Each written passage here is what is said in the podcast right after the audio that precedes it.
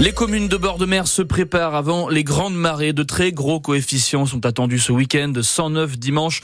On montera même jusqu'à 110 lundi prochain. Alors après les tempêtes de la Toussaint, il y a trois mois de ça maintenant, on se prépare et on fait comme on peut. Exemple à Saint-Vincent-sur-Jard, en Vendée, Yves René Taponcier rendu. Les longues plages de Saint-Vincent-sur-Jard et de Longeville balayées par les vagues, quelques maisons juste derrière la dune, le calme avant peut-être de nouvelles tempêtes. Ça attaque le littoral depuis un moment, ça on le sait. Hein.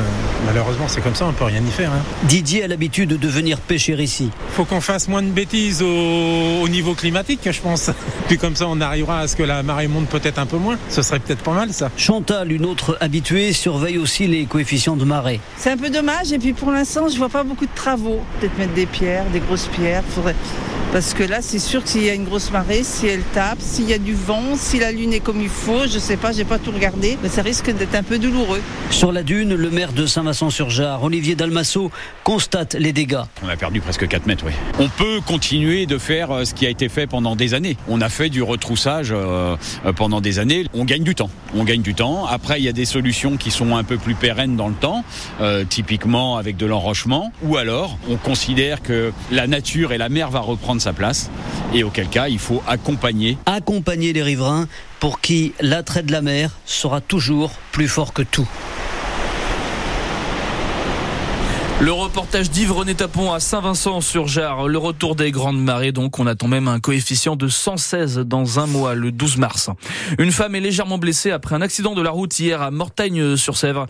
Une collision entre sa voiture et un poids lourd sur une route départementale. La conductrice a été emmenée à l'hôpital. Le nombre de cambriolages baisse en Loire-Atlantique. La préfecture donne les derniers chiffres de l'année 2023. Sur toute l'année, la délinquance recule de 3,2% dans tout le département. Ça se vérifie surtout donc sur les atteintes aux biens, les cambriolages également, on le disait, moins de délinquance et en parallèle une hausse du nombre de faits élucidés. Les explications de Renaud Godel, le procureur de la République de Nantes.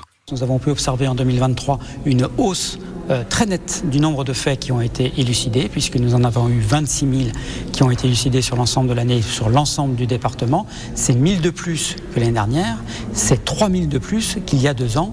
Donc une vraie activité euh, très forte qui a été menée par les services de police et de gendarmerie en matière d'élucidation, et tout cela sur une période où, de manière générale, la délinquance a parallèlement baissé.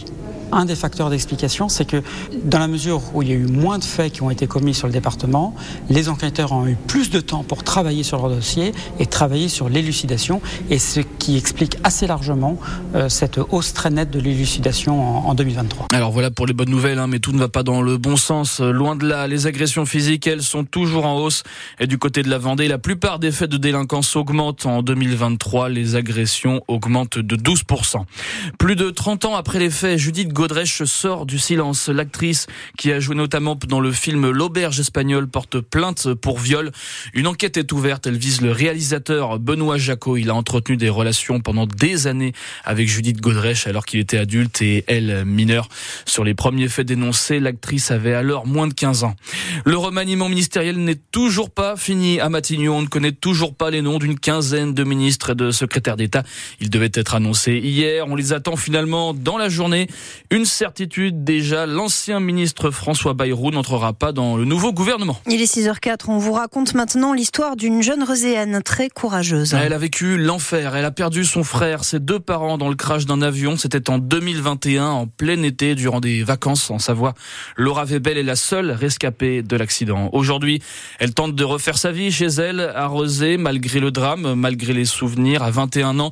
Elle ne lâche rien, c'est le parcours d'une combattante. Elle s'est confiée au micro de Colline Mollard. Je pensais vraiment que ma vie était finie. Boucle blonde, yeux bleus, le visage enfermé sous un masque transparent pour atténuer les cicatrices des brûlures, Laura Webel revient sur cet accident qui a bouleversé sa vie le 5 août 2021 quand l'avion de tourisme familial s'écrase après avoir survolé le lac d'Annecy. On perdait beaucoup d'altitude et on fonçait dans des arbres et après j'ai quasiment aucun souvenir. La jeune femme de 18 ans est ensuite hospitalisée à Lyon, plongée dans le coma artificiel pendant deux mois.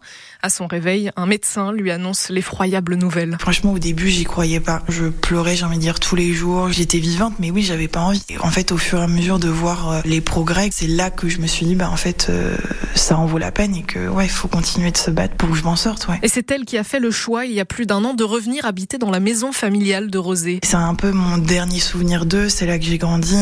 voilà une, ouais, une photo donc euh, avec euh, mes parents et mon frère. Euh, c'était comme mon jumeau. Je me suis toujours posé la question, mais pourquoi moi j'ai survécu et pas le reste de ma famille Alors pour eux, elle a choisi de vivre sa vie. Des fois, je me dis, je sais pas comment je fais. Franchement, je sais pas. Quand on vit ce genre d'accident, il y a une force en nous ouais, qui se développe et qui m'a aidé à m'en sortir. Ouais. En septembre, elle a même repris des études à la fac de Nantes. Le témoignage fort et poignant de Laura Webel, il est aussi sur francebleu.fr et c'est également le reportage en longueur de la rédaction ce matin à écouter dans trois quarts d'heure à 6h45.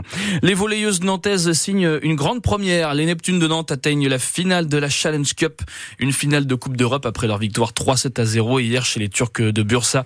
C'est une première historique dans l'histoire du club et un grand retour hein, pour le volley français. Aucune équipe féminine n'avait réussi à atteindre une finale de Coupe d'Europe, tenez-vous bien, depuis plus de 10 ans, depuis le RC Cannes. C'était en 2012. L'Europe qui fait du pied aussi aux jeunes du FC Nantes. Les jeunes footballeurs se sont qualifiés hier pour les huitièmes de finale de la Youth League. C'est la Ligue des champions des moins de 19 ans. Les jaunes et verts qui s'imposent au bout de la nuit, au tir au but contre les Espagnols du FC Séville. À noter que plus de 13 000 personnes ont assisté au match hier à la Beaujoire. C'est un nouveau record d'affluence pour un match de Youth League en France. Et puis, il y avait aussi la Coupe de France de foot hier, les huitièmes de finale. La grosse surprise, c'est la défaite de Laval, le bourreau des Nantais sur euh, le terrain du Puy-en-Velay. Et ça passe en revanche pour Lyon, Nice, Strasbourg ou encore le PSG. Ce soir, Monaco se déplace à Rouen pour le dernier match des huitièmes de finale.